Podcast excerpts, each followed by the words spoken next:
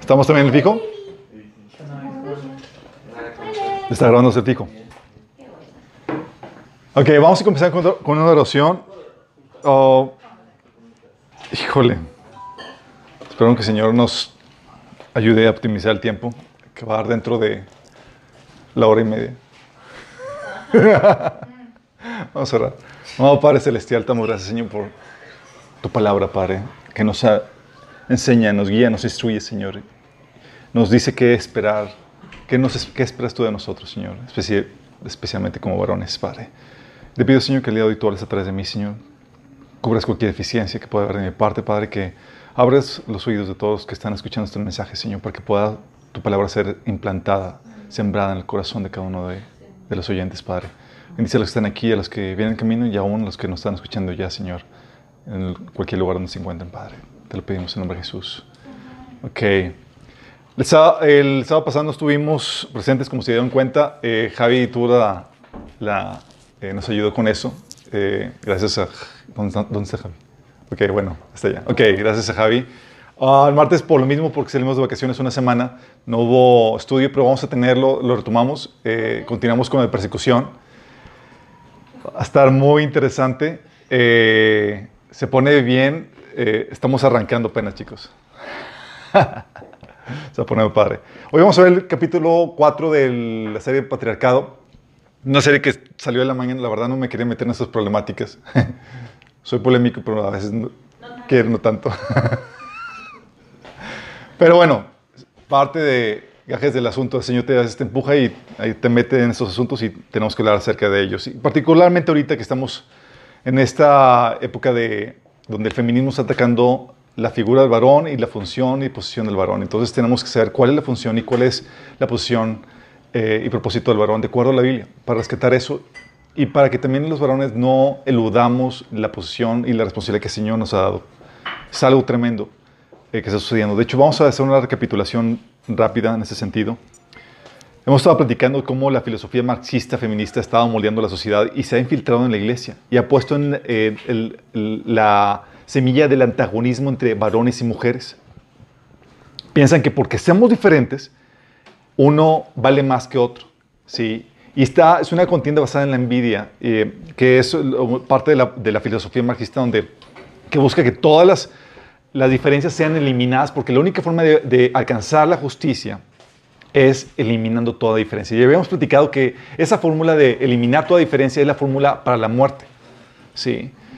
Lo que la Biblia enseña, eh, la fórmula para la vida es la creciente eh, diferenciación, ¿sí? pero complementaria, en unidad. Y el hombre tiene sus, sus diferencias, sí, les ha dado diferente posición, diferentes rangos, diferentes funciones, pero eso no significa que el varón valga más que la mujer. Los dos se necesitan. De hecho, Pablo lo pone de que eh, la mujer viene del, del- del- del varón, sí, pero la- el varón nace de la mujer. Es decir, hay interdependencia, hay complementariedad y se requieren los unos de los otros. Y el hecho de que eh, Dios ponga a la mujer eh, en, su, en sumisión a- al varón eh, en la familia y demás, no está quitando o restándole valor, sino al contrario, ¿sí? Eh, pone al varón como esclavo de la mujer en ese sentido, de que eh, la posición de autoridad que Dios da es para el servicio, ¿sí? no es para beneficio propio. Es lo que tenemos que tener muy conscientes. Habíamos platicado también que no hay civilizaciones matriarcales en la historia. Nunca ha habido y nunca va a surgir, chicos, por cuestiones o realidades biológicas. De hecho, habíamos platicado de que cuando el liderazgo se empieza a volver afeminado, es- empieza el declive de la sociedad. Sí. Y estamos en esos asuntos, chicos. También habíamos platicado que la falta de, de reconocer el rol del hombre y la mujer ha llevado que la, la sociedad sea, esté expuesta, porque el varón está puesto como, como eh, fundamento, como protección para la sociedad en los diferentes eh, aspectos o las diferentes áreas. Es por la falta de, de liderazgo del varón que, que las familias quedan expuestas, que el liderazgo en la iglesia también queda expuesto.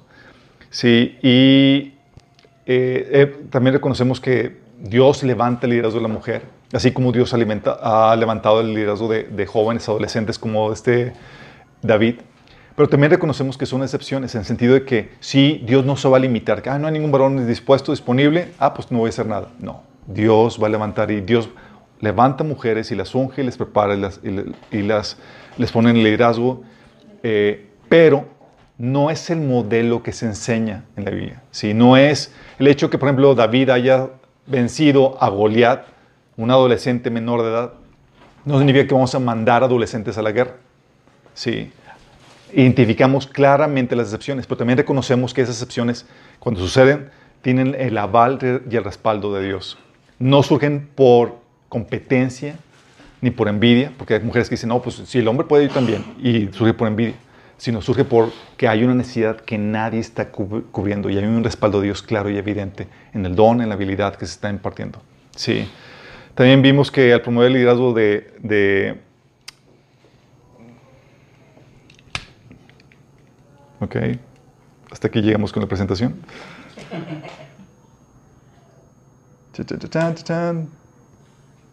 Ay, esto se inhibió. Ok. Uh, ahí está ya. Eh, es que la. Es, es, Lentium, por cierto. Eh, si quieren, si sienten carga de donar una computadora, estamos a su disposición.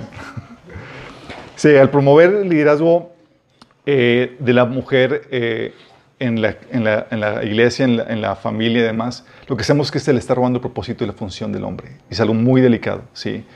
Porque acuérdense, el hombre como figura fuerte en diferentes aspectos como la física, emocional y demás, se le ha puesto al frente porque es el que tiene que llevar la carga y dar...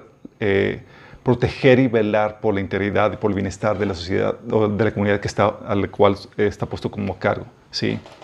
Ah, y tú no vas a enviar a, a los jóvenes o adolescentes al, frente de la guerra. Tú no envías a mujeres. Al contrario, envías a los fuertes para que puedan velar por los más frágiles los más débiles. De hecho, ese es el modelo que la Biblia enseña en la relación Dios y su pueblo. Dios, la figura, eh, sabemos que Dios no es varón en el sentido que tiene eh, sexo, sino que se presenta como varón porque es la figura fuerte en relación con una figura más frágil que es el pueblo de Dios. Y ese así como el hombre también, como representando la figura de Dios, vela y protege la figura más frágil, ¿sí? que es la mujer y los hijos. ¿sí? Entonces pone, el ser, pone que eh, la función del hombre es para proteger, para proveer, para resguardar a las, a las partes más frágiles. También hemos visto que el propósito del varón es la de ser líder responsable, ser el visionario, marcar el rumbo, la dirección de, de, las cosas, ser el maestro, el cultivador, el que desarrolla, el proveedor, el protector. También habíamos platicado que por el fracaso del hombre, en cuestión de su rol, de su función, de su liderazgo, eso ha ocasionado que, eh, por ese fracaso que se manifiesta a veces porque se relega el, su liderazgo, no lo toma, por no tomarlo o por no ejercer su liderazgo o por ejercerlo más, ha ocasionado resentimiento en las partes afectadas, en las mujeres. Por ejemplo, la gran parte de las feministas ha sido porque tuvieron una muy mala experiencia en el ejercicio del, liderazgo del varón, o porque no estuvo presente o porque lo ejerció mal. ¿sí? Eh, entonces ha habido eh, el, ese resentimiento o el deseo de deshacerse por completo del hombre. No lo necesitamos. Sí. No lo necesitamos y buscan suplantarlo. Y tenemos las consecuencias, las terribles consecuencias que vimos en las estadísticas, como la falta de la figura del varón en el hogar, por ejemplo, ha producido el mayor delincuencia en los hijos, problemas de, de, obesidad, problemas psicológicos, problemas conductuales, ha, ocasionado que los eh, hijos que no tuvieron papás se prefieren más hacia la, pobreza, hacia la pobreza que los que tuvieron papás, etc. Todas esas estadísticas que reflejan la realidad del impacto negativo por, el, por la falta de la figura eh, eh, varonil en la, casa. Obviamente, como resultado de dicho fracaso, eh, la mujer ha tratado de suplantar ese, ese, ese rol. Y hemos platicado que la verdadera hombría viene solo con Dios. Y Jesús es el modelo del patriarca a seguir. Él nos enseña cómo debemos ser como varones. De hecho, el Señor, por medio de su Espíritu Santo, está trabajando en los varones para hacerlos a la imagen de Cristo.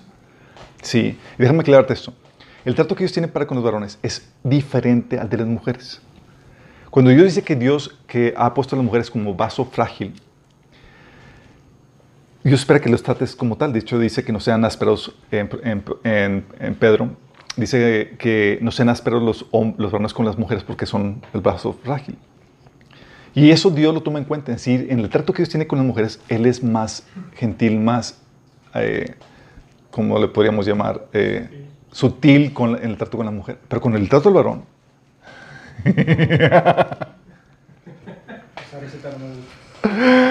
ah, te trata con más severidad de acuerdo al, al llamado y a la responsabilidad que ha puesto sobre nosotros. Sí, es más reacio. Ah, y es aquí donde tenemos que entender esto, chicos. Cuando hablamos hoy, y es lo que vamos a estar hablando, acerca del desarrollo de un varón.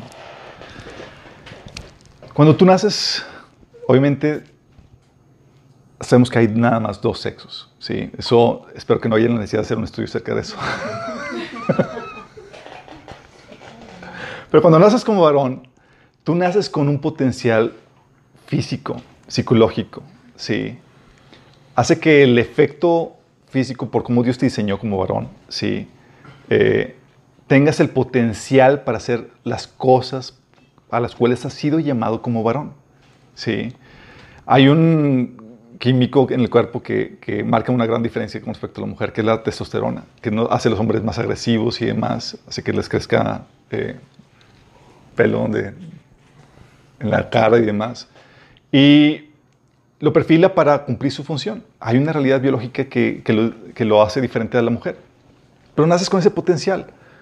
¿sí?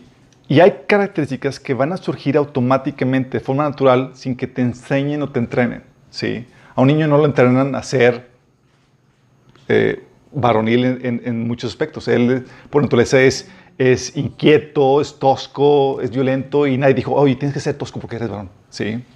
O tienes que ser competitivo, ¿sí? Eso surge de forma natural.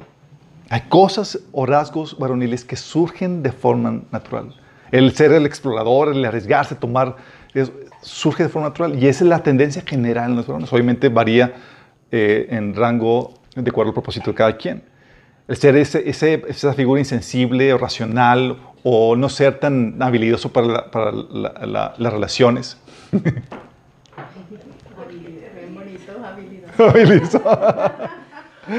Sí, la, la, mujer se sabe que, oye, tiene, habla más que el hombre porque tiene, su función tiene que ver con, con, las relaciones y nadie le enseña a la mujer para, oye, tienes que hablar tantas palabras para que te identifiques como mujer. Digo, surge de forma natural.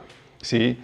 Eh, lo mismo pasa con, los varones. Hay cosas que, por ejemplo, tú, tú encuentras la diferencia entre, eh, por ejemplo, mi hijo Socias, que se le traba mucho la lengua, más o menos así como mi, bueno, más, pero batalla mucho para comunicarse. Pero es más habilidoso con las acciones y demás. Y la mujer, oye, comunica estructura y es elocuente para, para hablar. Sí, esperamos, estamos orando por Josías para que se le también desarrolle eso, pero, pero eso habla mucho de, la figura de, la función del ser humano. Sin embargo, mientras que hay características que se van a desarrollar automáticamente, hay otras que se requieren desarrollar. Y es ahí donde lo vemos que aunque naces del sexo masculino, muchas cualidades que caracterizan al verdadero varón necesitan desarrollarse. O sea, no va a darse automáticamente. Ah". Sí. No porque hayas nacido con genitales del, sexo masculino vas a generar todas las virtudes o todas las cualidades que caracterizan a un varón. Hay cosas que se tienen que desarrollar. Para eso se trabaja, eh, para eso el trabajo de la crianza de los padres y el trabajo de la obra del Espíritu Santo en tu vida el cual es vital. El Señor va a trabajar contigo y va a pulirte y forjarte para hacerte la figura de un varón, de acuerdo a su imagen. Y el hecho de que no estén desarrolladas todas estas eh, cualidades en ti no significa que naciste para ser mujer. Ah, pues no, no las tengo. Sí. Ahorita se, ahorita se, fue, el, se fue el internet.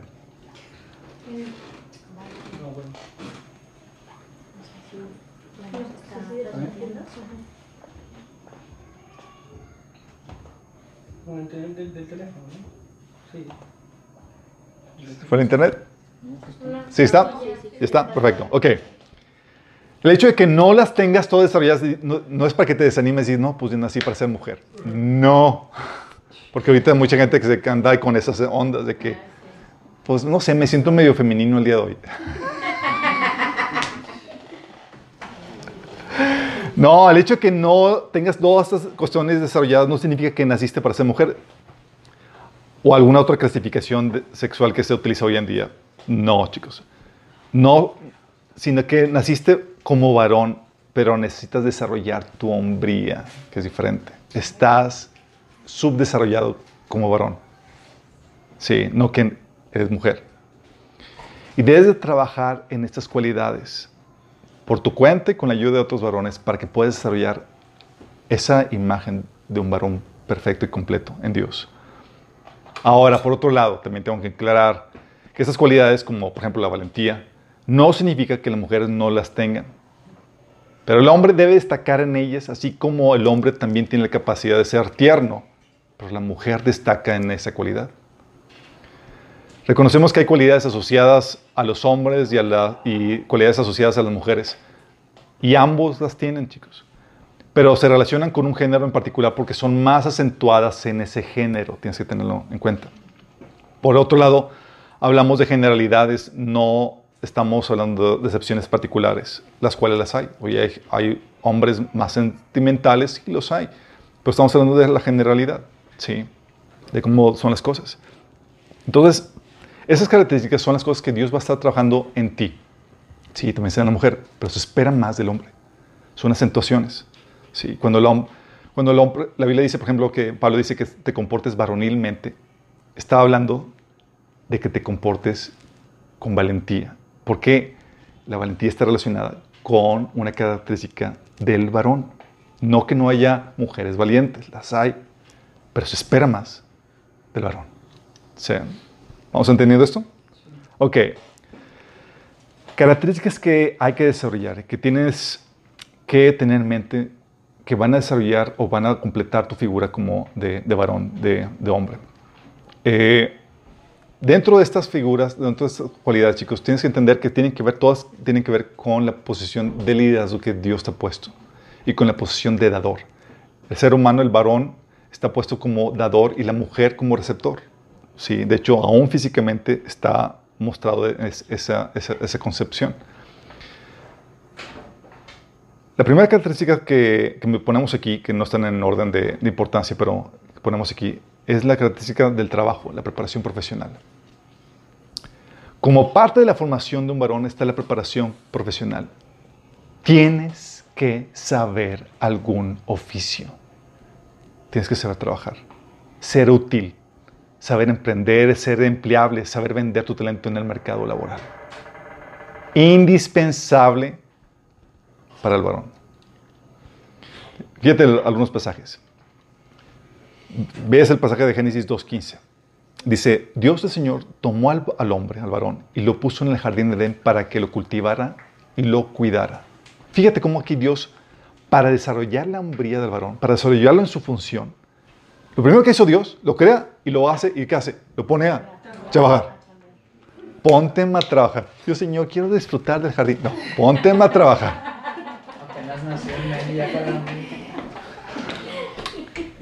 Fuimos creados para el trabajo, chicos. De hecho, por eso el hombre toma orgullo en sus, en sus logros laborales, más que relacionales. Por eso mismo, ¿sí? Toma orgullo en eso. Pablo, hablando de esta función laboral, fíjate cómo dice Pablo, poniendo una un ejemplo. Y este ejemplo era particularmente para los varones.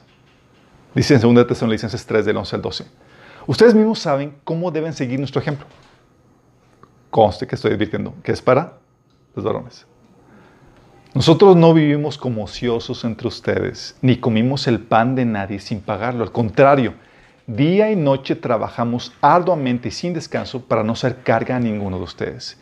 lo hicimos así no porque no tuviéramos derecho a tal ayuda, sino para darles un buen ejemplo. Porque incluso cuando estábamos con ustedes les ordenamos, el que no quiera trabajar, que tampoco coma. Nos hemos enterado de que entre ustedes hay algunos que andan de vagos, sin trabajar a nada, y que solo se meten en lo que no les importa. A tales personas les ordenamos y exhortamos en el Señor Jesucristo que tranquilamente se pongan a trabajar para ganarse la vida. Qué ver.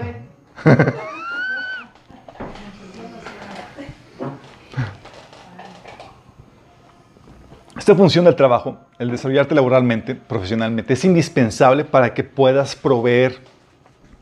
Sí, la Biblia dice en 1 de Timoteo 5.8 que el que no provee para los suyos, sobre todo para los de su propia casa, ha negado la fe y es peor que un incrédulo. Y cuando está hablando de que debes de proveer, está hablando de por medio de un trabajo. Sí. Entonces espera que tengas que desarrollar esto. Por eso cuando dices, oye, ¿cómo me desarrollo como varón, como hombre? Aprende a trabajar. Es indispensable. No seas flojo. Yo recuerdo en mi caso de adolescente, le sacaba yo tanto vuelta al trabajo. Ahorita soy un workaholic, imagínate. Pero en ese entonces, mi papá me ponía, oye, ponte a lavar el carro, hijo. Eh, quiero que laves mi, mi carro. Ay, otra vez, papá. Era fin de semana que quería descansar, mi papá me ponía a lavar los carros. Y todo así, añadientes y demás. Y luego mi abuelo me sacaba ocurrencias así como que, hijito, gánate el favor de tu papá. Es más, corta el césped sin que nadie te diga. Y yo, ¿really?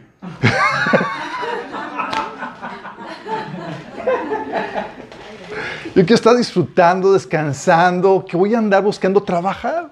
Sí, es la mentalidad de un adolescente inmaduro que le huye al trabajo. Sí. Sí.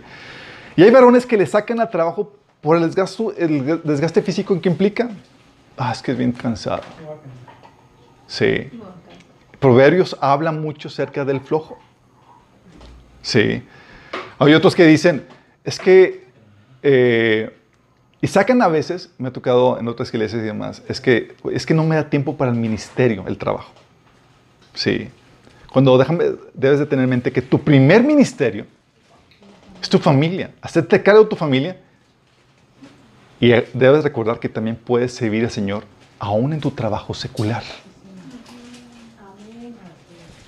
Pero no es como que, ah, es que quiero servir. Y hay gente, hay personas que por meterse en, la iglesia, en el servicio al Señor, que el servicio hace en todas las áreas de tu vida al Señor, secular, exactamente, descuidan su responsabilidad económica para su familia. Sí, porque es más fácil estar así en la charla de socialitos y demás y olvidarte de tu responsabilidad con tu familia. Y hoy día tenemos varones que también se la pasan haciendo nada, los ninis, jugando videojuegos o clavados en pornografía o no siendo productivos. Personas así no son varones, son niños en esa área. Tienes que volverte cotizable en el mercado laboral. Tienes que adquirir, eh, desarrollar tu capacidad y hábitos de trabajo.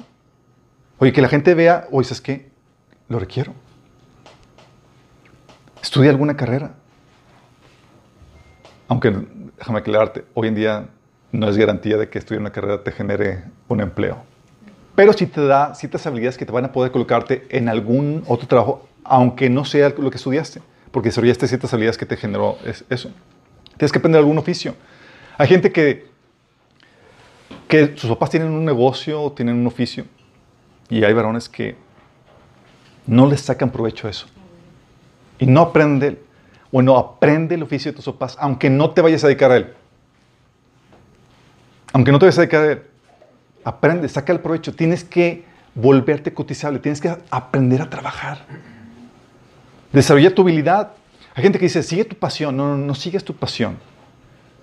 Sigue, sino que haz de tu habilidad tu pasión. Hay gente que le gusta el canto, pero nada más que no cante porque no tiene la, habilidad, ¿sí? Y ese tiene habilidad para otra cosa. Bueno, esa habilidad tiene que convertirse en su pasión.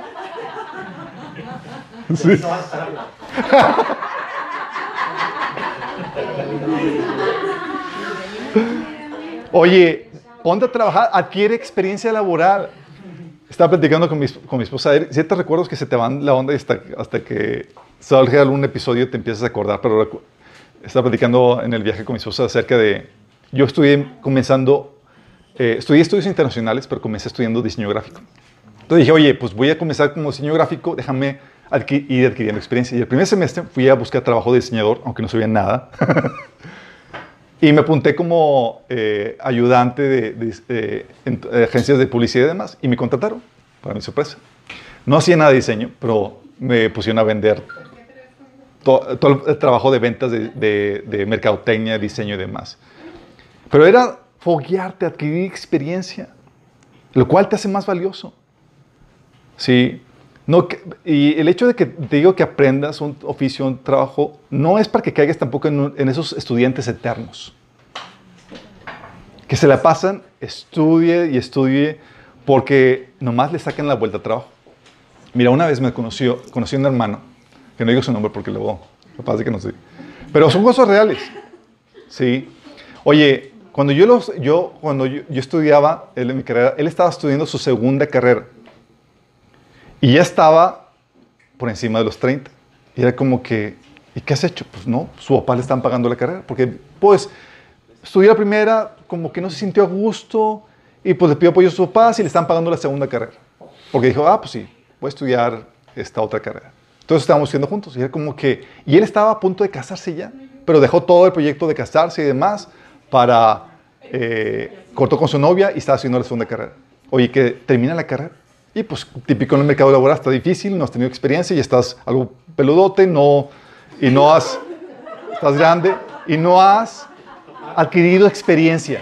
Oye, recuerdo que lo contrataron y, me, y, lo, y, lo, y lo contacté y él estaba sufriendo de lo lindo por la explotada que le estaban dando. La intensidad. La intensidad. Era, pues nunca había trabajado, siempre había estado estudiando. No duró más de seis meses en ese trabajo y se fue a estudiar otra cosa. Dijo, ¿sabes qué? Me voy a estudiar teología para ser pastor.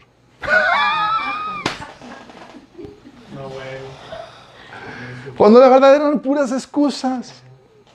Porque le sacaba a la responsabilidad del trabajo. Sí. Déjame decirte, solamente hay una forma de desarrollarte profesionalmente. Y esa es trabajando. Sí. A veces no sabes nada. Es algo que es una experiencia que les he platicado. Tenía un, eh, eh, un, amigo en Canadá, eh, tenía un hijo que es disléxico. Y pues batalla con la, con la escuela y demás, pero el estudio, un papanatas, por cuestión de, de, dislexia. Pero en la habilidad de manual era superdotado. Entonces él estaba, pues que nunca voy a conseguir un trabajo ni nada, y él le dijo, ¿dónde quieres trabajar? ¿Qué te gustaría trabajar? Pues me gustaría trabajar en, en tal empresa, y era Exxon, sí, en Canadá. Entonces él lo llevó y dije, ve ahí y dile que quieres trabajar gratis. empieza a ir gratis.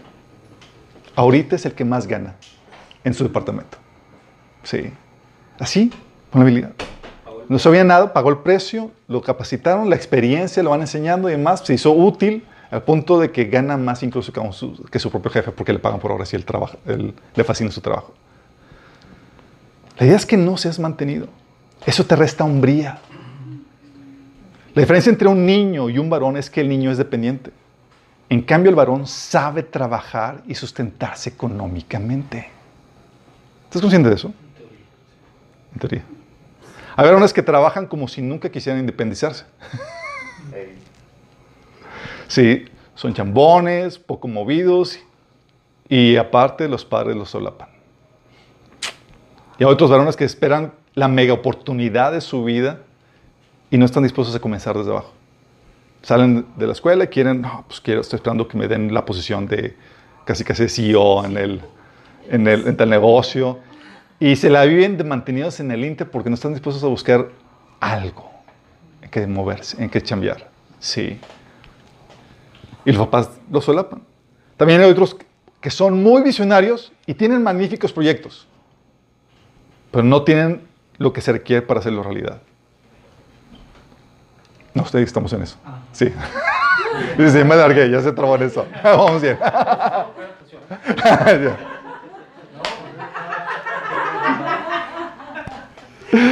Hay otros muy misionarios que tienen proyectos benéficos, pero no tienen lo que se requiere para hacerlo realidad. Sí, que se le viven en, la, las nubes. Son como esos pilotos que están, andan planeando, planeando, pero no obran nada. ¿Sale? Y tienes ahí, ahí y, y no está mal que seas visionario, pero hay cosas que tienes que aterrizar. A veces tienes que dejar a un lado tus proyectos para tus tiempos libres y conseguirte un trabajo de realidad. Sí. Hay padres, en situaciones, que mantienen a sus hijos mayores no por malas rachas que lleguen a suceder, que a veces nos atoramos y, ah, pues mis papás me están ayudando ahorita en la mala racha que tengo. No por eso, sino ya de forma habitual. Déjame decirte eso. Padres que mantienen a hijos mayores de forma habitual no les hacen ningún favor.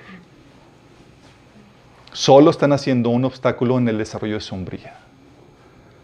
Se dice que la mamá águila avienta a sus, a sus polluelos del, nido. Porque si no, no saldrían, están tan cómodos, ahí les dan comida y demás, y tienes que aventarlos. Es decir, los pones en, el punto de necesidad, tienen que mover las alas, porque si no, se estampan. Y así pasa. Recuerdo que mi papá, cuando me dio mi, la patada santa, fue mi mejor día. Porque yo estaba esperando eso. Sabía que Dios había puesto a mi papá para que me proveyera y recuerdo ya me gradué y toda la cosa me, me dio una última cantidad y dice, es el último dinero que te doy. Y yo, ¡oh! Alegría. Porque para mí era, ya no voy a depender de Él. Dios va a proveer otras formas. El tierra.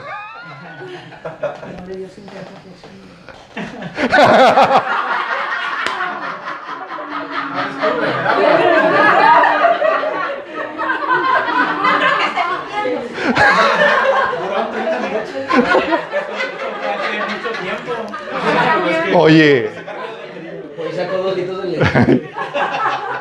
y efectivamente fue la última cantidad de dinero que me dio y a partir de ahí el Señor empezó a proveer medios por medio del trabajo que Dios me estaba ah, dando, sí. También obviamente situaciones donde la esposa tiene que trabajar, ponerse a trabajar por la situación económica, por diferentes situaciones ministeriales y demás, pero tienes que estar consciente que nunca debe ser porque el esposo es un flojo. Nunca por eso. También hay gente que no trabaja por problemáticas de orgullo. Hay oficios que a muchos les dan pena. Por ejemplo, tengo una situación que eh, mi papá me platicaba que mi abuelo era zapatero y mi papá le daba vergüenza el oficio de, de, mi abuelo. Entonces él era, yo no quiero ser zapatero. Sí. Y eso lo movió a moverse, pero a, buscar otra, otra, chamba. Pero déjame decirte, no hay un oficio, obviamente dentro de lo legal, dentro, que no sea causa de que avergonzarte. Sí. Hay personas, recuerdo que cuando eh, comencé como gente seguros en, eh, tratando de sacar el negocio de mi papá, además, gente, clientes de él decían, como gente seguro, así como que despreciando eso. Y hay gente que se siente mal por el oficio que tienen.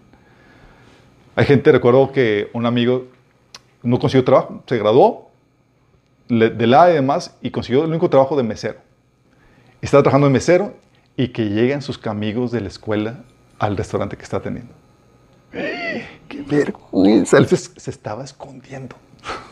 Sí, pues qué vergüenza. Pero déjame decirte esto. En cualquier posición en la que tú estés, tú debes entender que todo trabajo es honorable. Tú tienes que tragar tu orgullo, te remangas las mangas y te pones a chambear. Y estás dispuesto a trabajar en lo que se te ponga.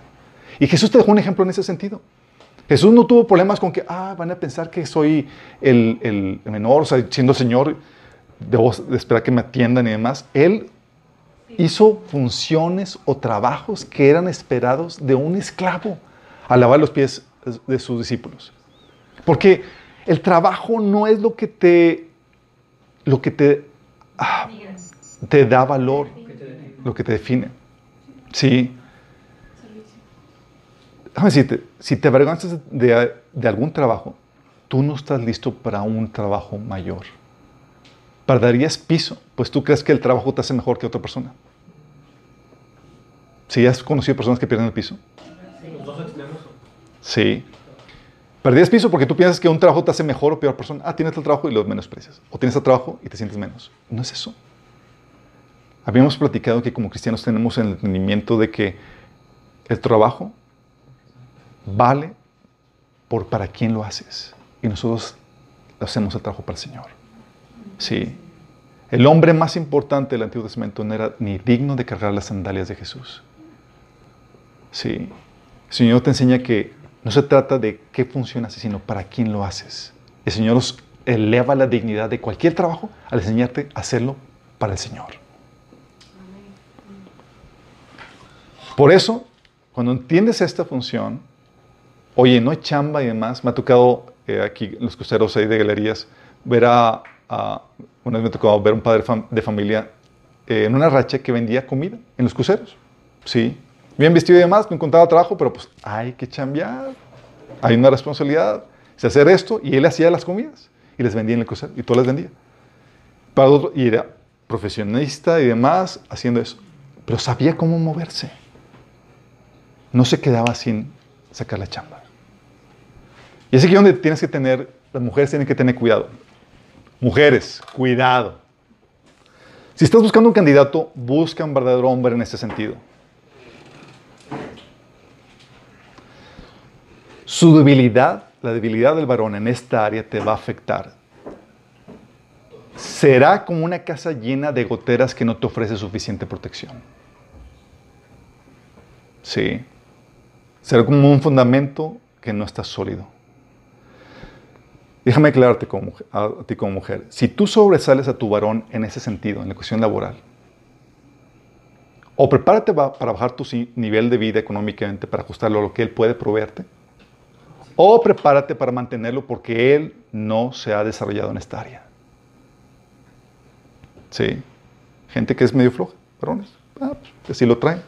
Entonces que se va a convertir en una carga para la mujer. Un niño a quien cuidarlo en esa área. Porque no es un completo varón. Ten cuidado también, las mujeres, tengan cuidado de los que se venden súper bien. Hay muchos varones que son pájaros nalgones.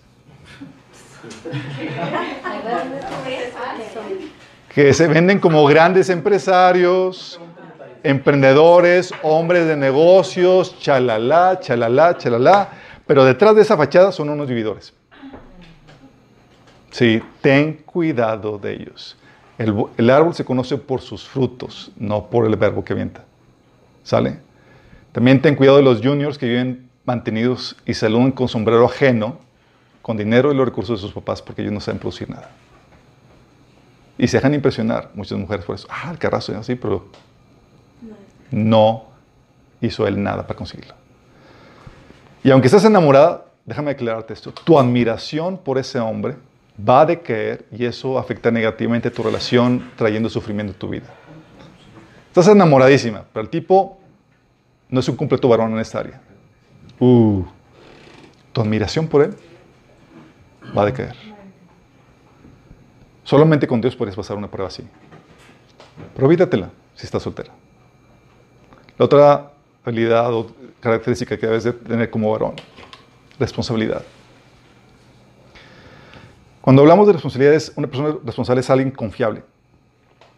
Cuando alguien toma responsabilidad, estamos hablando de que alguien no vive para sí, sino para la responsabilidad que se le ha dado para los demás. Y déjame decirte que muchos varones no saben que ya tienen una responsabilidad. Déjame recordarte o confrontarte con esta crueldad. Ya pesa sobre ti una tremenda responsabilidad como varón. Y ya la tienes y Dios te va a pedir cuentas a ti como varón por ello. O sea, naciste con una responsabilidad, responsabilidad ineludible como varón. Sí, es para toda la saliva.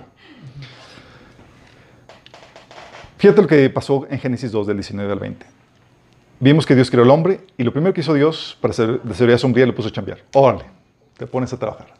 Lo segundo que hizo fue darle responsabilidad.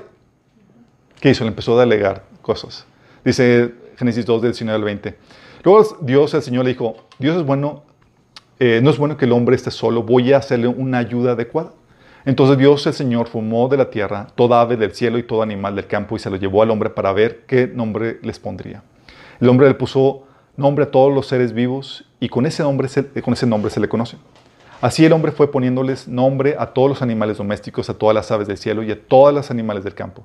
Sin embargo, no se encontró entre ellos la ayuda adecuada para el hombre. Entonces el Señor hizo que el hombre cayera en un sueño profundo mientras éste dormía, le sacó una costilla y le cerró la herida. De la costilla que le había quitado al hombre, Dios le hizo, el Señor hizo una mujer y se la presentó al hombre. Fíjate lo que hizo el Señor. Primero le delega la chamba oye, todos esos animales están bajo tu cargo y tienes que ponerles el nombre. Les delega responsabilidad. Tienes que organizar aquí todo esto. No quiero a ninguno sin nombre. y luego, para hacerlo más interesante, le trae una mujer para que se hiciera cargo de ella. Le delega una tremenda responsabilidad. Y él era el responsable, como vimos en la caída. Cuando la mujer pecó, no fue tras la mujer. Eva, ¿qué estás haciendo? Es, Adán, ¿dónde estás? Y no vino la caída, no vino la muerte, sino por porque el hombre, la mujer comió, sino por que el hombre comió. Él era responsable. Y él era responsable de todo lo que estaba ahí, eran sus dominios. ¿Sí? Dios le, puso, le dio esa responsabilidad, ese peso de responsabilidad. De hecho, la responsabilidad es lo que distingue a un niño de un varón, de un adulto. Dice Gelatas 4, del 1 al 2. Piénselo de la siguiente manera. Si un padre muere y deja una herencia a sus hijos pequeños, estos hijos no están en mejor situación que los esclavos hasta que se hagan mayores de edad, aunque son los verdaderos dueños de todas las posiciones de su padre. Tienen que obedecer sus tutores hasta que cumplan la edad establecida por sus padres. Fíjate cómo está hablando. Está hablando de que esos niños son niños porque, aunque son dueños de todo, no tienen responsabilidad. Alguien más ocupa esa responsabilidad por ellos. ¿Estás entendiendo? Los niños son niños porque no tienen ese peso de responsabilidad, no se les da esa responsabilidad, no toman esa responsabilidad. A un varón se conoce porque toma esa responsabilidad. Esa responsabilidad te obliga a no trabajar para ti, sino para los demás. Para esa responsabilidad que se te ha puesto. Dice Hechos 20 del 34 al 35. Fíjate lo que dice. Ustedes mismos saben que estas manos se han ocupado de mis propias necesidades y las de mis compañeros. Fíjate la responsabilidad de, Pedro, digo, de Pablo. Yo me hice cargo de mis necesidades y me hice responsable también de las de mis compañeros. Con mi ejemplo les he mostrado que es preciso trabajar duro para ayudar a los necesitados, recordando las palabras del Señor, hay más dicha en dar que en recibir. Fíjate cómo estaba diciendo que su trabajo, él consideraba una responsabilidad con su trabajo ayudar a los necesitados. Él no vivía para sí mismo, sino para las necesidades que había a su alrededor. Esto es lo que hacía Pablo a un verdadero varón y padre de muchos. Pablo decía en 2 Corintios 12, del 14 al 15, miren que por tercera vez estoy listo para visitarlos y no les seré una carga, pues no me interesa lo que ustedes tienen, sino lo que ustedes son. Después de todo, no, son los hijos los que deben ahorrar para los padres, sino los padres para los hijos. ¿Estás dando cuenta cómo está hablando la, de, la, dinámica padre-hijo? Está diciendo, es que son los padres los que son los responsables, los que están encargados de los hijos. Así que de buena gana gastaré todo lo que tengo y está yo mismo me desgastaré del todo por ustedes. Estoy hablando de, tengo una responsabilidad y esa responsabilidad me lleva a no vivir para mí, sino que para ellos, desgastarme todo por ellos. Pablo lo que hacía era seguir al ejemplo de Jesús, que decía Jesús, Mateo 20, 28, como el Hijo del Hombre no vino para ser servido, sino para servir, para dar su vida en rescate por muchos. No vino para ser servido, vino para hacerme responsable, sí, de las necesidades de muchos. Porque los verdaderos hombres no tienen miedo de la responsabilidad, chicos. Hay veces que los hombres se nos avientan responsabilidades inimaginables. Imagínate Josué, cuando se le dice, oye Josué, uh, Moisés no va a durar para siempre. Y alguien tiene que llevar al pueblo al otro lado. Y José, ay, yo más quería ser asistente de Moisés. Le dice Deuteronomio, Deuteronomio 31.7. Luego Moisés mandó llamar a Josué y en presencia de todo Israel le dijo, sé fuerte y valiente, pues tú guiarás a este pueblo a la tierra que el Señor juró a sus antepasados que les daría. Tú serás quien la repartirá entre ellos y se las darás, se las darás como sus porciones de tierra. ¿Qué hizo? Le aventó tremendo paso de responsabilidad. Toma. Y Josué no dijo, ay no, Señor. Él aceptó la responsabilidad, chicos intimidante. Eran más de dos millones de personas. Dices, yo. Por eso le decía, sé fuerte y muy valiente.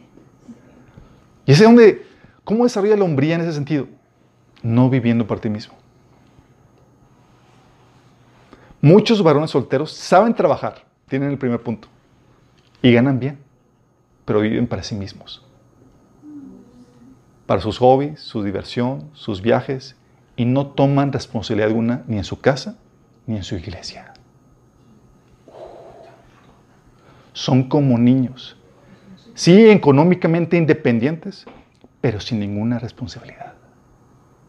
Eso te quita hombría. Soltero varón, fíjate lo que dice soltero varón. 1 Corintios 7, 32. Quisiera que estén libres de preocupaciones de esta vida. Un soltero puede invertir su tiempo en hacer la obra del Señor. Fíjate, soltero, adquiriendo responsabilidades. La obra del Señor. Si un soltero puede invertir su tiempo en hacer la obra del Señor y en pensar en cómo agradarlo a Él. Soltero varón.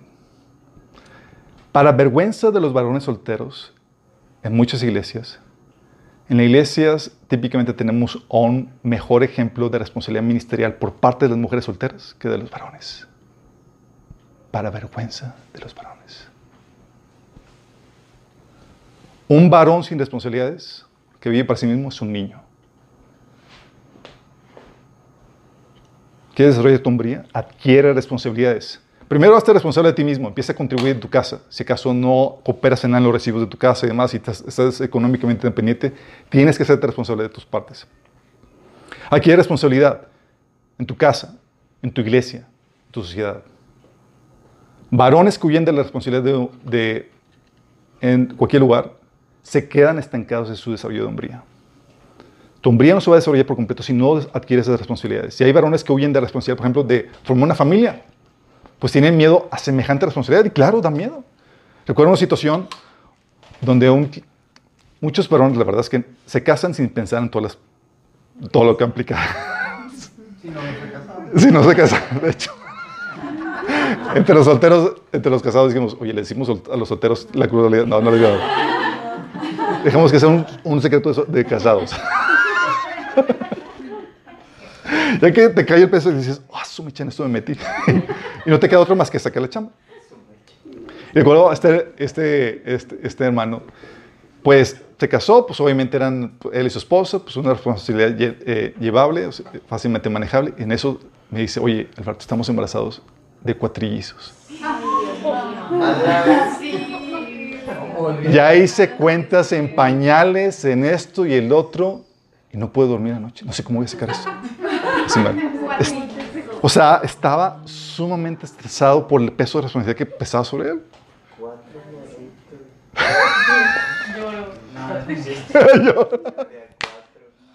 ¿Por qué? Porque el peso es, es encargado de que, de que las cosas funcionen, ¿sí? De que todo esté atendido ahí en esa, en esa situación. Déjame aclararte esto. Es aquí donde tienes que entender que agarrarte bien de Dios, porque tienes que entender que esa responsabilidad no la sacas tú sola. Es Dios el que te ayuda a sacarla. Y es donde desarrollas, en donde no le sacas la vuelta al, reto. Y él, como varón valiente y esforzado, sacó el reto y demás y lo sacó de una forma valerosa. Y dices, wow, sí. Hizo malabares y demás, pero uno se quita el sombrero al ver todo lo que logró, sí, con la gracia de Dios, para sacar a su familia adelante en ese sentido. Eh, hay varones que se les ha invitado al liderazgo o a servir en la iglesia y no quieren por miedo a la responsabilidad. Eso te denota a ti como un niño, nombrado varón. Sí. Si no, es que no, no quiero tomar responsabilidad. Mi chavo, tú como varón naciste para tomar responsabilidades. Para eso naciste. No puedes sacar la vuelta. Y tu salto de la niñez a la verdadera hombría es el a tomar esas responsabilidades. Estar consciente de que, ching, tengo que tomarlas. No puedo sacar la vuelta. No puedo ser, tengo que ser como Josué, que le aventaron la responsabilidad. Oye, no va a ser una familia, va a ser dos millones de personas. y es, pues, con la ayuda de Dios, sí. Y es ahí donde eh, puedes dar un salto más allá, donde no tienes que esperar que te avienten la responsabilidad. Oye, ves necesidades alrededor tuyo. Adquiere responsabilidades, toma iniciativa. No tienes que esperar que nadie venga contigo. Oye, ¿qué estás haciendo para el Señor? ¿O ¿Qué estás haciendo en tu iglesia? qué estás... ¿Qué falta de liderazgo es esa? Si gracias a Dios ha habido gente aquí que llega conmigo y dice, oye, Alberto, venimos a ayudarte con esto y demás, y, sin que tenga nada, y ellos han sido tomados esa iniciativa porque han sabido que su función como varón implica tomar responsabilidades. Cuando tú eres niño, tú esperas que tus papás hagan todo por ti, ¿sí o no? ellos lavan, ellos hacen esto y toda la cosa. El salto de la niñez a la hombría es como que, ah, yo soy responsable, ahora yo soy el encargado de que las cosas sucedan. Sí. Y es aquí donde tú ves lo que sucede aquí en las reuniones y por eso también, qué padre que, que nos hemos salido de viaje de más. Tú sabes lo que, lo que sucede cuando, cuando nos reunimos y más. Alguien tiene que acomodar las sillas, alguien tiene que imponer esto, tiene que arreglar todo y es, alguien tiene que ser responsable. Yo por, por mis múltiples acciones no he podido delegar todas las cuestiones, pero se esperaría que si tú no estás haciendo nada, especialmente como varón, tome responsabilidades. ¿Qué hace falta para poner mi talento y hacerme cargo de algo? Si no tomas responsabilidades, pasará de largo tu llamado y tu propósito. Porque tu llamado y tu propósito son una responsabilidad. Serás como un niño chiquito, siempre aprendiendo, pero sin nunca lograr conocer la verdad, como dice 2 Timoteo 3, 7. ¿Por qué? Porque nunca llevas en práctica lo que estás aprendiendo. Gente que están llenas de conocimiento, chicos. Pues son los responsables. Siempre aprendiendo, siempre aprendiendo. ¿Y cuándo vas a llevar, cuando vas a llevar el conocimiento a la práctica, a tomar responsabilidad? Y tú puedes identificar a tu alrededor en qué estatus está cada quien. En los tiempos bíblicos, déjame crearte, toda, toda la sociedad estaba condicionada, condicionaba a los varones pequeños para que tomaran responsabilidades. O sea, toda la sociedad estaba engranada para que, así como varón, ponía un peso responsable desde pequeño, se espera mucho de ti.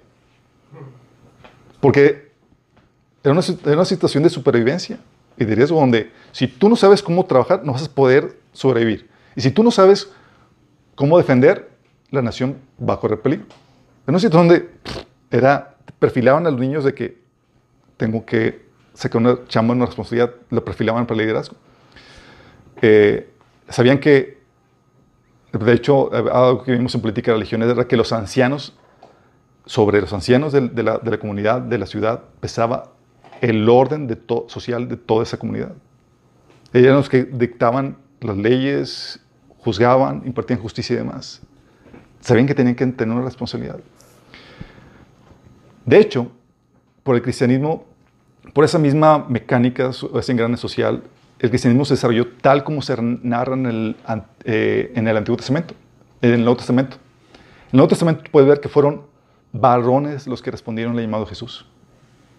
Imagínate si fuera hoy en día, si era un llamado a Jesús que me decían, serían principalmente mujeres, chicos. ¿O me equivoco? Porque el engrane de los varones, la función, la responsabilidad ya no pesa tanto. Sí, ya se trabajó los varones de, de generaciones pasadas ya trabajaron en construir una estructura tal cual, donde cualquiera puede florecer y aún los más débiles.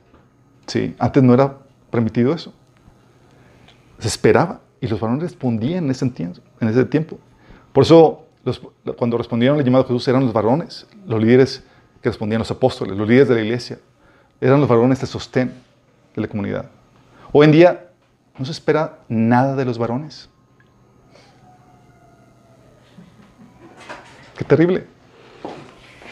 Y por consecuencia, las mujeres lo están tomando. Gracias por las mujeres que toman iniciativa, que responden a la necesidad. Pero qué terrible de los varones, chicos.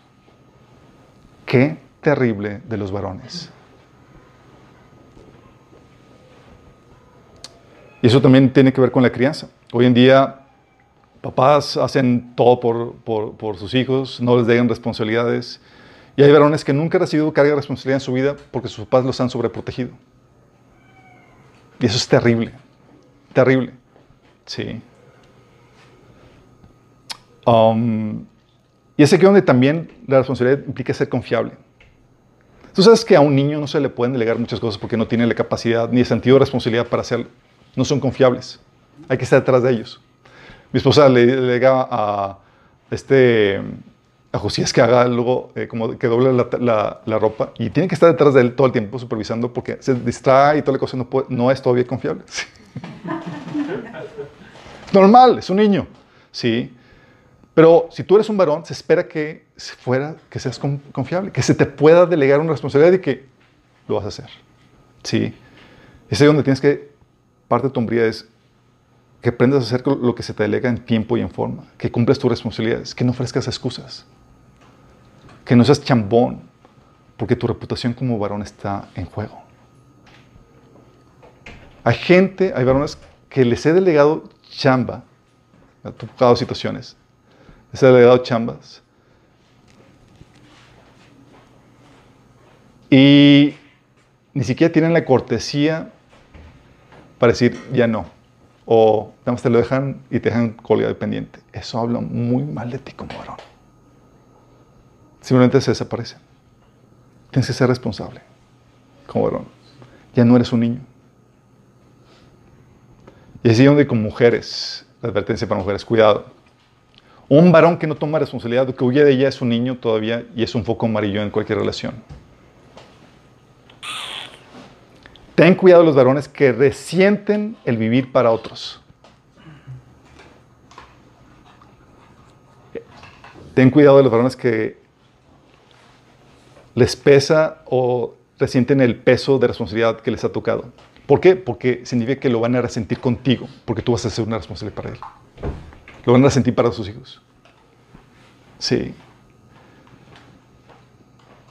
Si a un varón siempre lo mantuvieron, lo mimaron y nunca pusieron responsabilidad sobre él, es posible que espere inconscientemente que tú hagas lo mismo con él, que lo mantengas, que tú te hagas responsable, porque no se le enseñó lo que se esperaba de él y nunca lo desarrolló. Son foco rojo para ti si tú eres una mujer soltera. Sí. Y aún de, de casada puede continuar ese patrón de acuerdo a tu crianza. Sí. Todo es responsabilidad. ¿Cómo vamos con eso, chicos? Tenemos que desarrollar eso. Si alguien debe tomar responsabilidad en la iglesia, son principalmente los varones. Fortaleza emocional, que la cual solamente se consigue con la comunión con Dios. Cuando hablamos de fortaleza emocional, hablamos de ese amor, de esa independencia emocional. Déjame decirte, el vivir para darte para esa responsabilidad que es vivir para otros, exige que te llenes continuamente de Dios. Porque el llamado del varón, cuando es un llamado a vivir para esas responsabilidades, para cumplir su llamado, es un llamado para vivir para los demás. Es desgastarte de vivirte como para, para otros y no para ti. Es un llamado a vivir por amor, una entrega total, no egoístamente. Pero no puedes vivir así si no te llenas continuamente de Dios. Va a empezar la pitipar.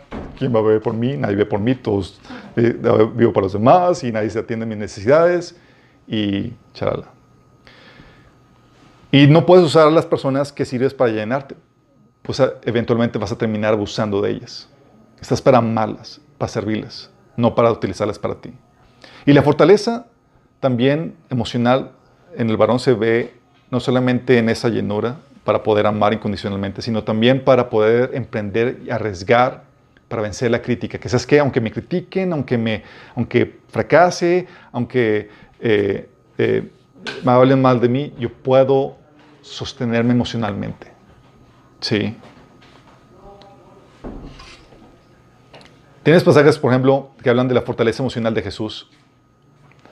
Fortaleza emocional que Jesús tenía la cual venía de Dios y no de sus discípulos. Juan 1, versículo 14 y del 16 al 18, dice, y el verbo se hizo carne, el verbo se hizo hombre y habitó entre nosotros, y hemos contemplado su gloria, la gloria que corresponde al Hijo unigénito del Padre, lleno de gracia y verdad. Fíjate cómo está hablando, que hemos contemplado la gloria del, que corresponde al Hijo. ¿Lleno de qué? De gracia y de verdad. La gracia, habíamos platicado que cuando habla, la Biblia de la gracia está hablando del amor, lleno de amor y de verdad. Dice el versículo 16, de su plenitud todos hemos recibido gracia sobre gracia. ¿De dónde? De su plenitud. dices, oye, pues ¿de dónde sacas esa plenitud? Siguiente versículo. Dice, pues la ley fue dada por medio de, de, Moisés, mientras que la gracia y la verdad nos ha llegado por medio de Jesucristo. A Dios nadie lo ha visto nunca, el unigénito, que es Dios y que vive en unión íntima con el Padre, nos lo da a conocer. Fíjate el secreto aquí. Vive en qué? Unión íntima con el Padre. Como Él se está satisface en el Padre, Él puede dar amor sobre amor, gracia sobre gracia. Puede desgastarse por los demás porque Él está continuamente siendo lleno en Dios. Sí. Es la forma en la que se nos enseña que debemos amar a nuestras esposas. Dice Efesios 5 del 25 al 26, esposos amen a sus esposas así como Cristo amó la iglesia y se entregó por ella para hacerla santa.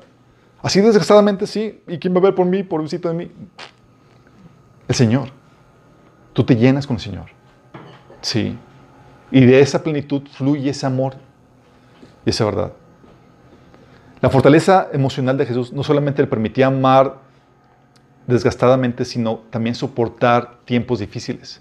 Fíjate lo que decía Jesús en Juan 16, 32, que dice, miren que la hora viene y está aquí en que ustedes serán dispersos y cada uno se irá a su propia casa y me dejarán solo. Sin embargo, solo no estoy porque el Padre está conmigo. ¿Tienen la fortaleza para afrontar momentos difíciles? Claro, tenía esa fortaleza emocional.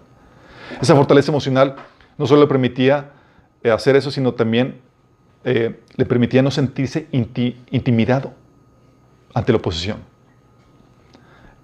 Eh, Pablo hablaba acerca de eso en Galatas 2.6 cuando decía, los líderes de la iglesia no tienen nada de que agregar a lo que yo predicaba. Dicho sea de paso, su fama de grandes líderes a mí no me afectó para nada porque Dios no tiene favoritos. ¿Dónde saca esta fortaleza emocional? Cualquiera de nosotros seríamos como, ah, pues el gran líder y demás, y, pero él tenía su seguridad emocional en Dios. Y no buscaba la aprobación de nadie. Galatas 1.10 dice, ¿qué busco con esto? ¿Ganarme la aprobación de lo humano o la de Dios? ¿Piensan que, procuro, ¿Piensan que procuro agradar a los demás? Si yo buscara agradar a otros, no sería siervo de Cristo. Y esa fortaleza emocional está accesible a todos nosotros por medio de su Espíritu Santo, como dice la Biblia en Juan 7, del 37 al 39. Esa plenitud es por medio del Espíritu Santo. Por eso desarrollas la hombría, ¿cómo? Llenándote en Dios por medio de tus tiempos devocionales. ¿No te llenas de Dios? Uh. Vas a buscar llenarte de alguna otra cosa. Vas a llenarte de las opiniones de las personas y por lo menos te vas a convertir en esclavo de ellas y te vas a sentir intimidado. Sí. Te vas a llenar de las circunstancias. Si las circunstancias están bien, todo va bien y tu ánimo va bien. En circunstancias difíciles te vas a desmoronar porque no te estás llenando, no estás eh, adquiriendo esa fortaleza emocional de, Dios. Por eso debes de tener tus tiempos devocionales. Es parte de lo que desarrolla tu hombría. Tus tiempos de lectura, de oración y de adoración personal son claves. Llenarte de la presencia de Dios, dice Salmo 88, 13, por la mañana busco tu presencia en oración. Por eso David era David, chicos. Sí, dices, oye, y tú ves a David que en sus tiempos de oración personal era un llorón.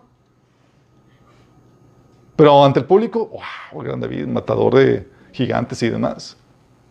Sí. Porque ahí era donde se fortalecía en la presencia de Dios. Y no debes dejar que nada corte tu relación con Dios. Falta de perdón, pecado, distracciones, van a minar tu hombría. Y no busques satisfacer, satisfacerte nada de este mundo. No seas emocionalmente dependiente. Deja que el Señor circuncide tus emociones. Y todo varón, la mayoría de los varones pasan por ese proceso, chicos. Donde somos dependientes de alguien, una relación, una novia o algo, y sientes que no puedes vivir sin ella. ¿Qué se ha pasado? es que me muero. Por rollo.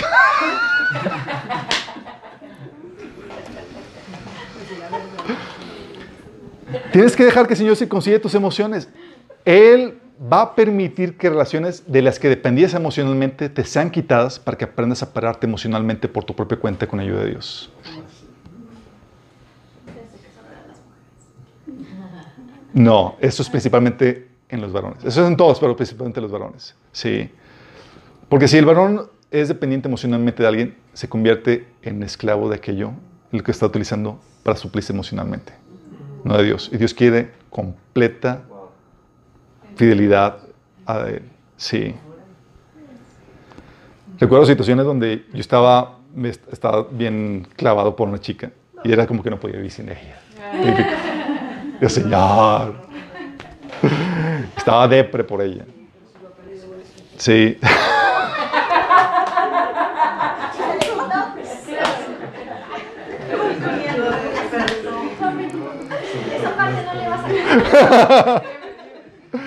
Oye, te la vives así, mal y demás, y, y, piensas que no, que no piensas, porque llega a ser la emoción tan, ah, tan, tan fuerte y demás, que, pues, que se te arrumba el mundo si no, si no tienes a la chica.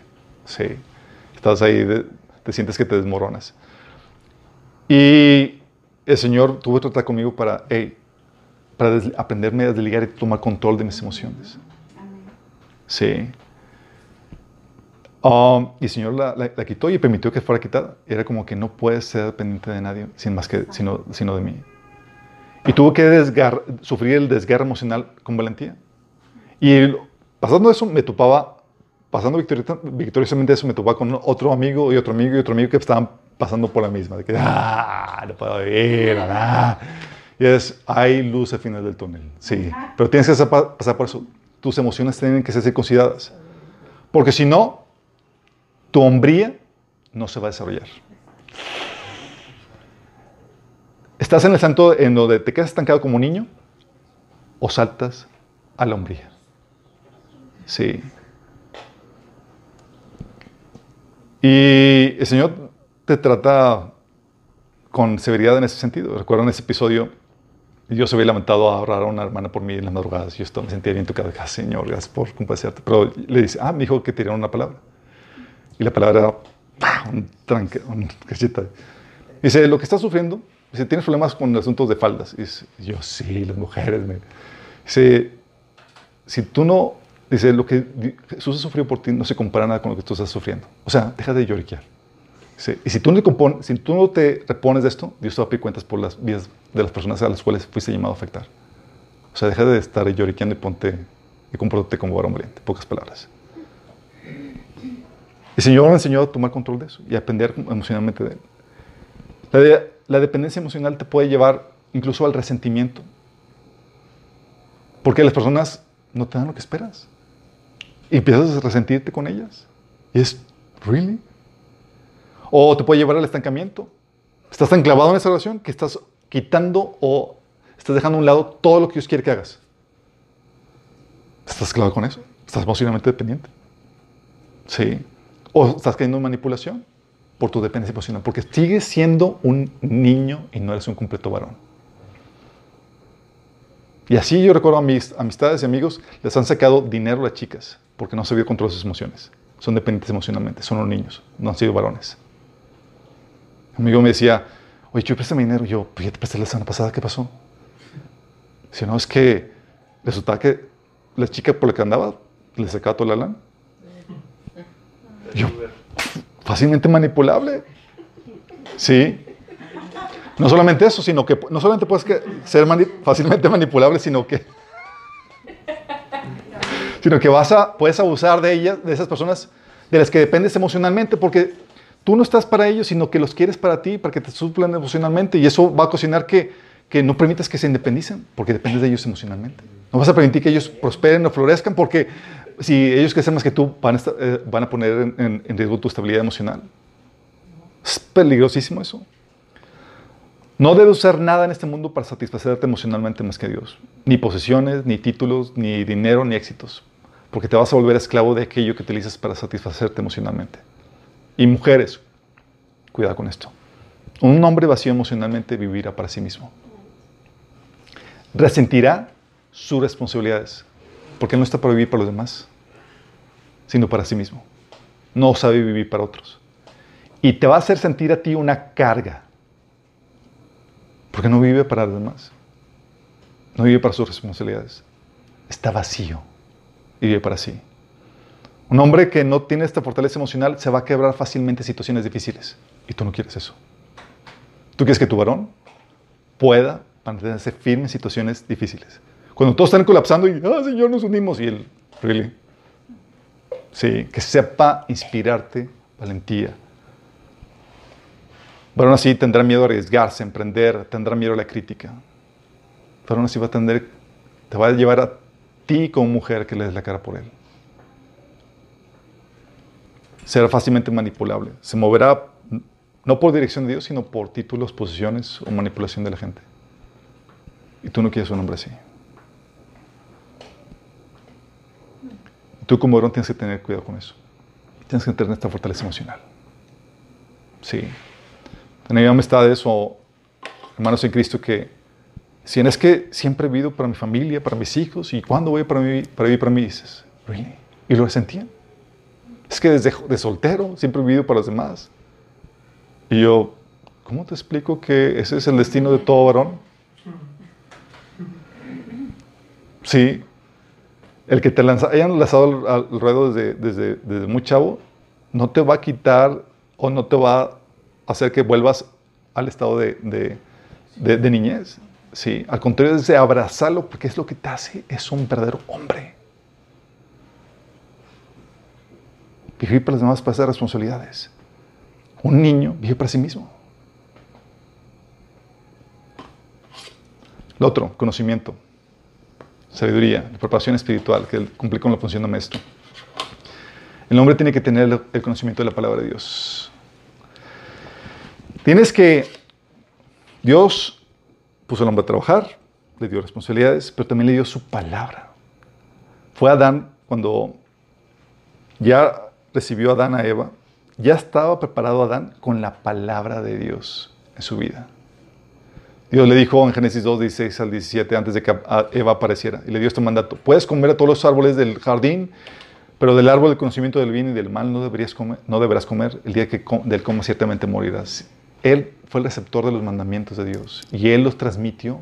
De hecho, era la instrucción, era parte de la responsabilidad patriarcal que esperaba Dios de Abraham cuando le dijo en Génesis 18, 19, yo lo he elegido, Abraham, para que instruya a sus hijos y a su familia a fin de que se mantengan en el camino del Señor y pongan en práctica lo que es justo y recto. Él responsable de instruir a su familia para que se mantengan en el camino del Señor. Y eso no solamente es en el Antiguo Testamento, chicos, en el Nuevo Testamento. Por eso dice, el Nuevo Testamento acerca de, las esposas en, 1 Corintios 14, 35. Si alguien, hablando de a las esposas, si, alguien, si quieren saber algo, las esposas, que se lo pregunten en casa a sus esposos. ¿Por qué? Porque son los responsables. Dice en 1 Timoteo 2, 12, yo no permito que las mujeres les enseñen a los hombres ni que tengan autoridad sobre ellos, sino que escuchen en silencio. Y este es un llamado sí, para que las mujeres tengan una eh, actitud sumisa a la enseñanza del hombre, pero es un llamado aquí implícito a que el hombre se prepare y tenga algo que enseñar. Pero, no tienen estamos abordando ese tema. Sí, queremos desarrollar la hombría del hombre. Eso implica tienes que tener algo que enseñar. Es como que guarda silencio porque el hombre te va a enseñar dice, pero no sé nada que enseñar. Este conocimiento, chicos, es indispensable para que puedas estar capacitado para hacer la obra de Dios en cualquier área. Tienes que tener conocimiento del Señor. Dice 2 Timoteo 3, del 15 al 17, que desde tu niñez conoces las Sagradas Escrituras que pueden darte sabiduría necesaria para la salvación mediante la fe en Cristo Jesús. Toda la Escritura es inspirada por Dios y útil para enseñar, para reprender, para corregir, para instruir en la justicia, a fin de que el siervo de Dios esté enteramente, capacitado para toda buena obra. A fin de que estés enteramente capacitado para toda obra. Por eso la forma en que desarrollas tu hombría ¿Estás adquiriendo conocimiento de la Biblia? ¿Así de simple? Sí. Si no adquieres conocimiento, eres niño. Y la Biblia te dice, en Efesios 4, 14, que no seamos inmaduros como los niños, arrastrados de un lado a otro y empujados por cualquier corriente de nueva enseñanza, por su ignorancia, chicos. Porque no tiene conocimiento de la Biblia. Nada más recuerda esto, tú como varón estás puesto para dirigir a tu familia, a tu descendencia, en los caminos del Señor. Y si tú no lo sabes, están esas trizas. Y muchos quieren vivir en perpetua crianza espiritual por su mujer. Ah, tú ve al, curso, tú toma el taller, tú, tú avanza, tú me platicas la versión resumida. es, es que está bien largo lo que Alberto da. Y acabó ni lo entiendo. Sí. Y dejas que, que, sea ella la que estudie, la que se lleve, la que sea la que se clave con Dios. Sí, yo acá el trabajo, ella es la de asuntos de la iglesia. Luego que ella te dé el asunto resumido y, digerido ya en la, y en la boca. Sí. Vergüenza. Tienes que leer la Biblia, bebértela, estudiártela, adquirir el conocimiento de Dios, porque a ti se te va a pedir cuentas, no a tu esposa. Es a ti. Tienes que, oye, beberte la Biblia. Tú debes de tener el mayor conocimiento de la, palabra del Señor. Tienes que, oye, avanza en el discipulado. No te quedes con conocimiento de las prédicas dominicales, toma el discipulado. Hay mucha información de la Biblia ya digerida, ya por, tematizada, que debes adquirir. ¿Sí? Aprovecha los recursos que Dios ha puesto a tu disposición. No seas flojo, negligente o orgulloso. Entre los hombres somos bien competitivos, chicos. Ah, no, es que él sabe más. Y, a veces en esa competencia caemos, caemos en la situación de que no, pues rechazo lo que tú sabes porque, porque yo quiero algo que el Señor me enseñe directamente. Y no compitas con otros varones en, eso pues te bloquea. Al contrario, sácale aprovecho a todo lo que tengan que enseñarte. ¿Qué tienes? Déjame ordeñar toda la, inform la información que tengas. Si has de competir, compite con las mujeres de la iglesia. No en el sentido de, serla, de, de, de, que valgas menos o más que ellas, sino en el sentido de medir tu preparación, para, de tu, medir tu preparación, tu responsabilidad. ¿Por qué? Porque se espera que tú sepas más que ellas. Se espera. Pues como varón, tú estarás encargado de ellas, como esposo o como padre. Que ellas sean a veces, pueden servirte como parámetro que midan tu nivel de hombría desarrollada. Oye, te interesa una chica, la chica sabe más que tú, tú sabes que tu hombría está por los suelos. Oye, ves que tu novia va avanzando más en el discipulado y dices, qué vergüenza.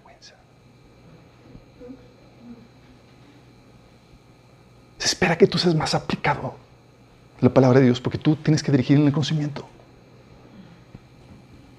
Es tiempo que te caiga el peso de responsabilidad. Que dejes de ser un niño para que seas un verdadero varón. ¿Estamos entendiendo? Lee libros, exponte a otros autores cristianos. No te limites por el, por el que dirán. Hay gente que me ha dicho, es que la gente dice que tú eres un orgulloso, Alberto, porque siempre, siempre tienes una respuesta para todas las cuestiones. Y yo, primero, no tengo respuesta para todo. Que me toque, que me pregunten cosas que sé, qué genial. Pero hay mucha ley infalible. ¿Qué dice la Biblia? ¿Qué dice la Biblia? O me lo llevo de tarea. Pero oye, absorbe conocimiento de otras fuentes. No tienes que comenzar de ceros. No tienes que comenzar de cero, y menos ahora cuando hay un mar de información a tu disposición. Biblias de estudio, talleres, hermanos, es clávate. Y gratis. Gratis. Por eso ahí, en teoría, los varones son los que tienen que estar avanzando más en el discipulado. Lamentablemente, son las mujeres. Lamentablemente. Mujeres, cuidado. Si tienes un prospecto, como prospecto un varón que es negligente en su estudio de la palabra de Dios, eso te puede llevar a descarríos espirituales, porque es como niño llevado por cualquier viento de doctrina. O también te puede llevar a que tú tomes el liderazgo espiritual porque él no se ha desarrollado como varón en esta área. Sí. No puede ser el líder espiritual en su familia para vergüenza a los de nuestro género. Oye, no tiene el hábito de leer la Biblia. Es un varón subdesarrollado que no cumplirá con su fun función porque es un niño. Tú tendrás que cumplir su función de líder espiritual en su lugar. Qué terrible. Por eso las mujeres, escoge bien. Es que está muy guapo.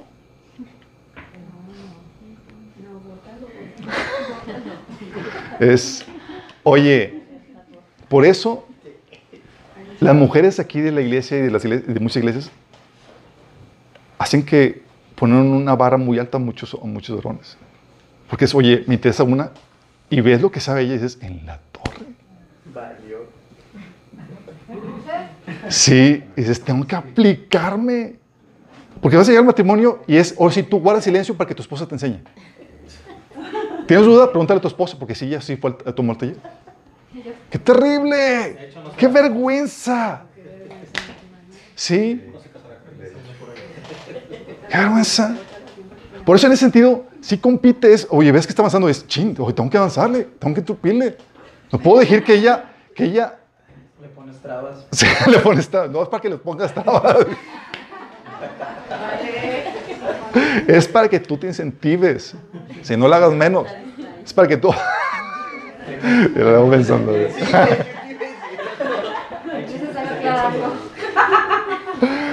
Es oye, sí, que mujeres siguen avanzando Dios, y pongan la medida alta, varón. Sí, Mientras más avanza la mujer, no. sí. Pero déjame decirte, hay varones que me ha tocado que son bien aplicados, que wow, son de admiración. Con una, una, una pareja que se casaron, eh, la chica se casó con un recién convertido, de hecho ella lo evangelizó. Eh, pero el chavo, pero el chavo, oye, agarró la onda y es, se bebía la palabra, avanzaba en, en la enseñanza y demás, y realmente ocupó su función de líder espiritual en la, en- en la familia. Es lo que se espera. Sí. Pero son muy pocos. Como les comento, sí, chicos, estamos hoy en la crisis de los varones porque estamos en una sociedad donde ya no se requiere la fortaleza que se requiere antes de los varones para poder dirigir en la sociedad. Ya la estructura social, la maquinaria social ya está funcionando de tal manera que no requiere esa fortaleza. Antes, el varón se requería su fortaleza y su liderazgo para sobrevivir, tanto económicamente como cuestión políticamente y en seguridad y en todos aspectos. Ahorita, ah, pues, ya cualquiera funciona. Pero por eso, la sociedad, Se, ha perdido el sentido de la responsabilidad del varón en la casa. sí, Que alguien, hace más, más- alguien más hace el trabajo. ¿no? Sí, pero déjame decirte, que te lo reitero, a quien va a pedir cuentas a Dios es a ti. Sí, es a ti. Por eso tienes un mayor peso de responsabilidades. Oye, tu esposa es aplicada, tú más. ¿Tu esposa conoce la Biblia? Tú más. Y eso no es para que tú le bloquees, ah, no, porque me estás ganando, no, es para que tú le piques más, sí, no la, no la bloquees o le pongas eh, algún bloqueo a ella. Lo otro, carácter, madurez. Se espera- si alguien se espera que sea el maduro, ¿quién crees? Es el varón. Mm.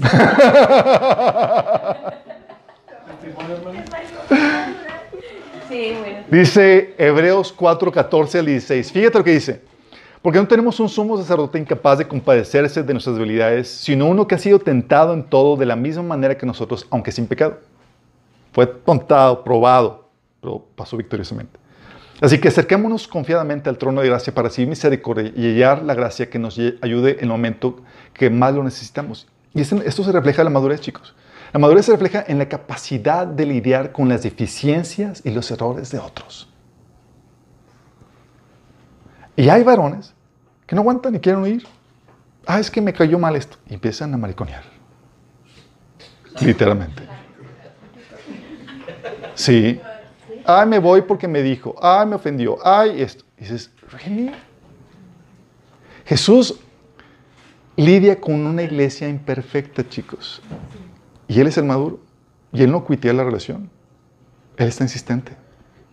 Y Él es tu ejemplo de patriarca a seguir.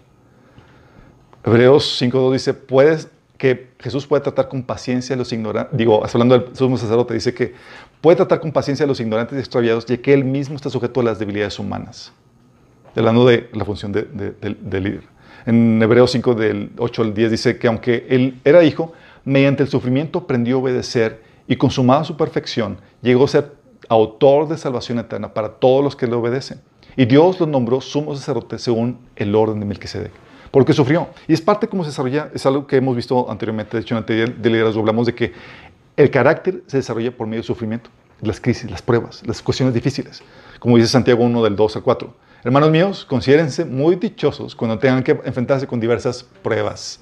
Pues ya saben que la prueba de su fe produce constancia y la constancia lleva al feliz término la obra para que sean perfectos, íntegros y sin que les falte nada. Hablando de, de carácter.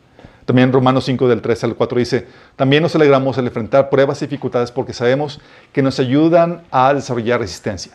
Y la resistencia desarrolla firmeza de carácter y el carácter fortalece nuestra esperanza segura de salvación. Fíjate, firmeza de carácter. Es aquí donde quieres ser un varón completo, no un niño, desarrolla el carácter. ¿Cómo desarrollas tu hombría en ese sentido?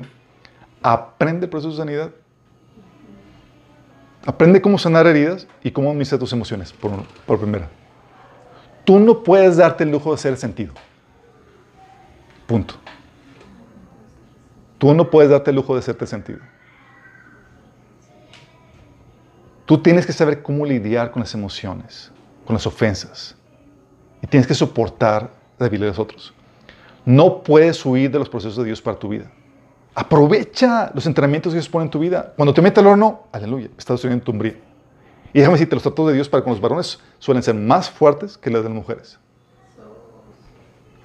¿Por qué? Porque tienen que estar enteros y firmes cuando pasen dificultades, porque tienen que soportar, aguantar el barco, la estructura, cuando esté las cosas difíciles. Y no pueden colapsar así con facilidad. Muchos, sin embargo, han claudicado o han huido del trato de Dios, postergando con, con ello el desarrollo de sombría.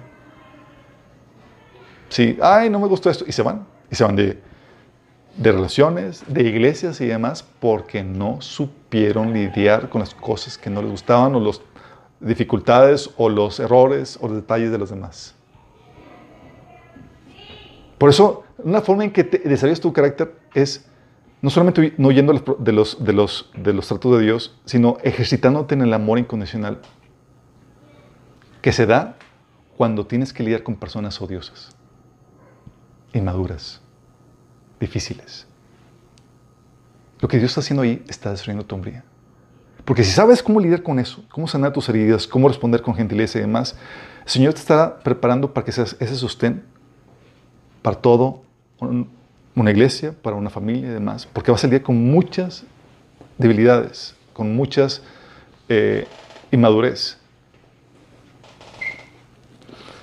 En mi caso, les platicaba que cuando estaba viviendo la situación difícil con esa chica con la que estaba enamorada, el Señor me dijo, hey, ya quería tirar la toalla.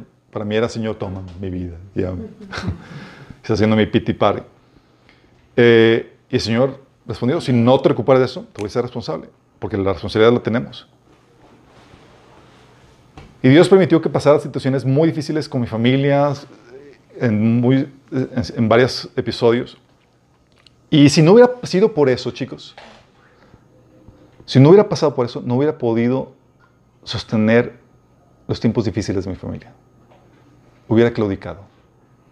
A veces mi esposa, por situaciones normales, mi esposa vivió una crianza más saludable, sin tantas problemáticas, no tan, no tan difícil el asunto.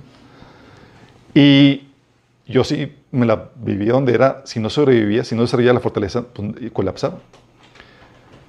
De tal manera que cuando llego al matrimonio, las dificultades y los retos para mí eran pan comido. ¿Por qué creen?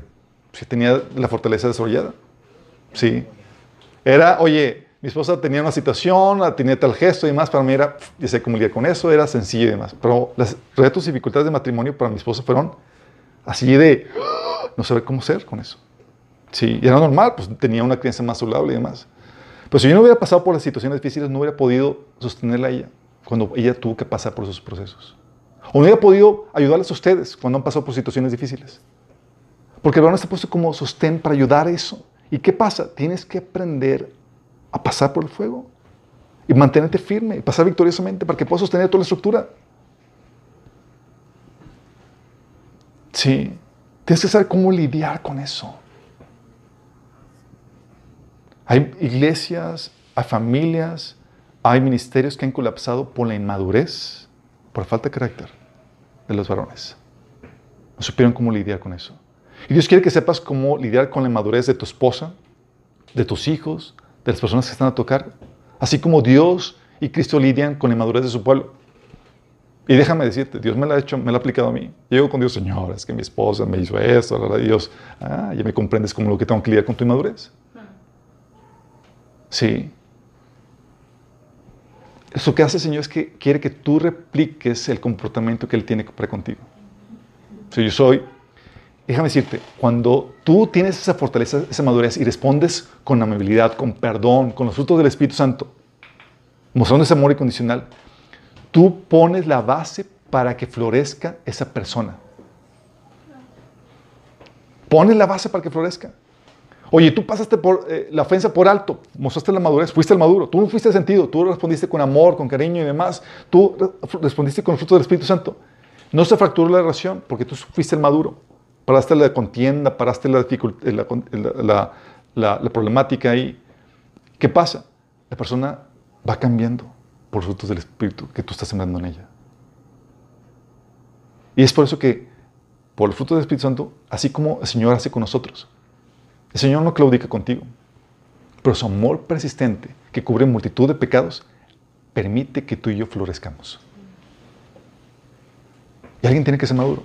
Y esa madurez se espera del varón.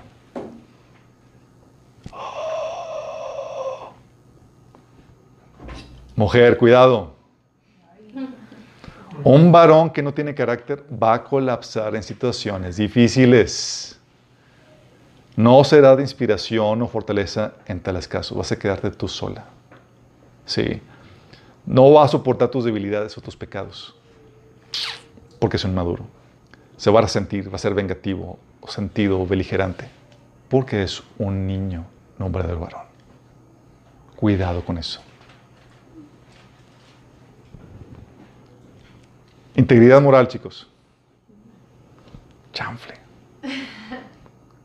Creo que va a ser la última y dejamos esto para los demás. Son 10.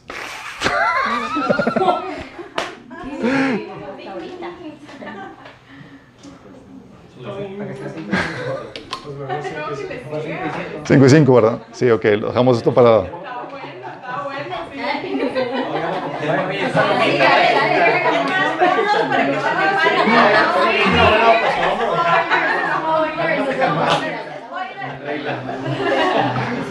Ya, ya traigo para llevar. Ya te lo llevado. Ok. Ok, dejamos pendiente las, las otras cinco. Vamos a... No te, no te ensañes. Vamos a, vamos a orar, chicos. Mira, lo que quiero, lo que quiero que entiendan eso, chicos.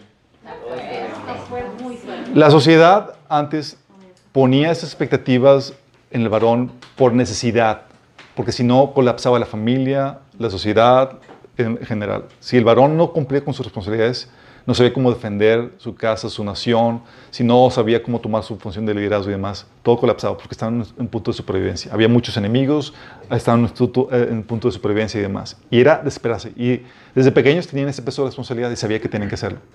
Salían con ese perfil.